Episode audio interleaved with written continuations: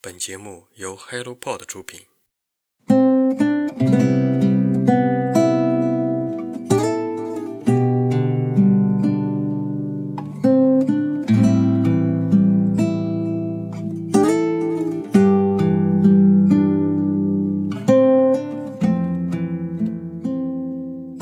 亲爱的听众朋友们，欢迎来到晨间舒适，我是雪茄。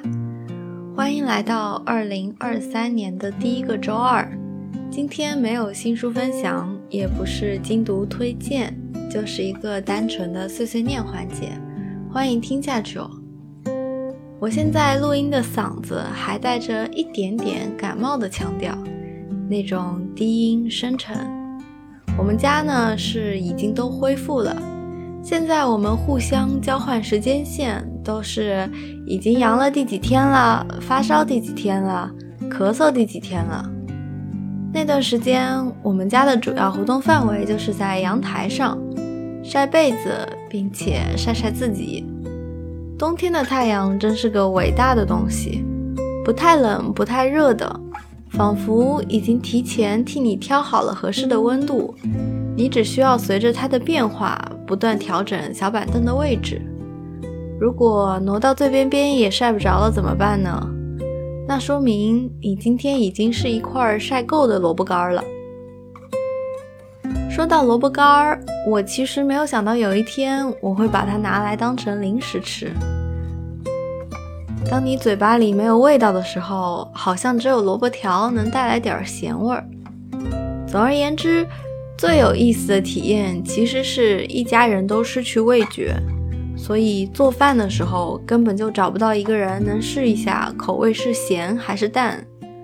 但如果全家人都尝不出来的话，那其实菜做的究竟是好还是坏就根本没有关系了。你想，失去了口味刁钻的鉴赏家们，中国的厨师们活得该有多孤独啊！现实世界里的时间线也在快速变换着，我们已经在和二零二二说再见了，其实是叫再也不见。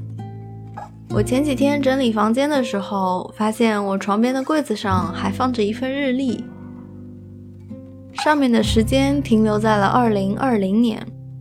这种每天撕掉一张的日历还剩下一小沓，仿佛我房间的时空还只停留在三年前。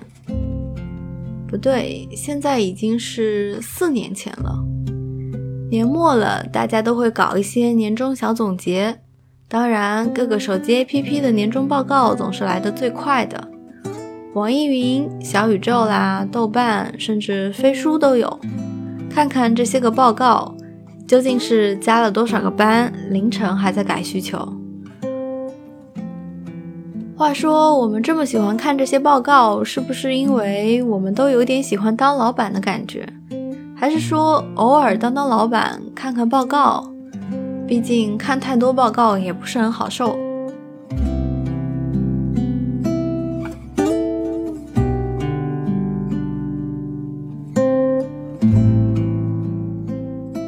刚刚过去的元旦节，我去了一场灯会。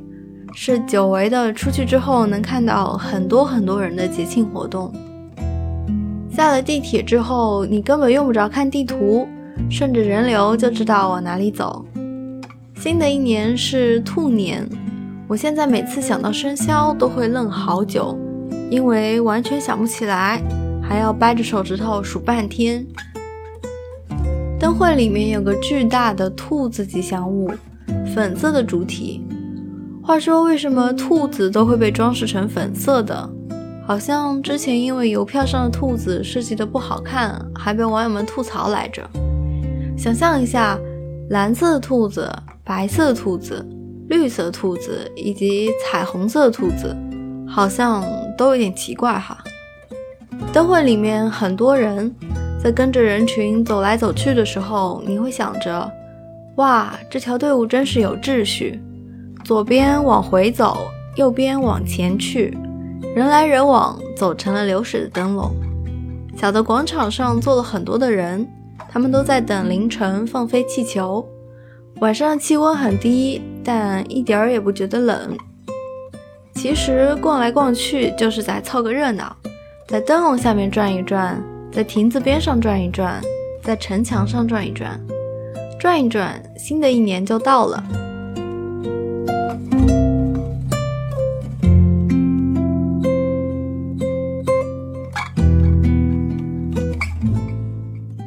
想，今年在书里边也去到了很多的地方，像工作细胞一样，带着我自己身体的健康细胞，逛了逛今年我看过的游记里的世界。从荷兰开始走起，听了听卡尔特的童话故事，然后把西班牙从北到南的逛了一遍，还跟着去了中国的大草原，一块儿转场游牧了几个季节。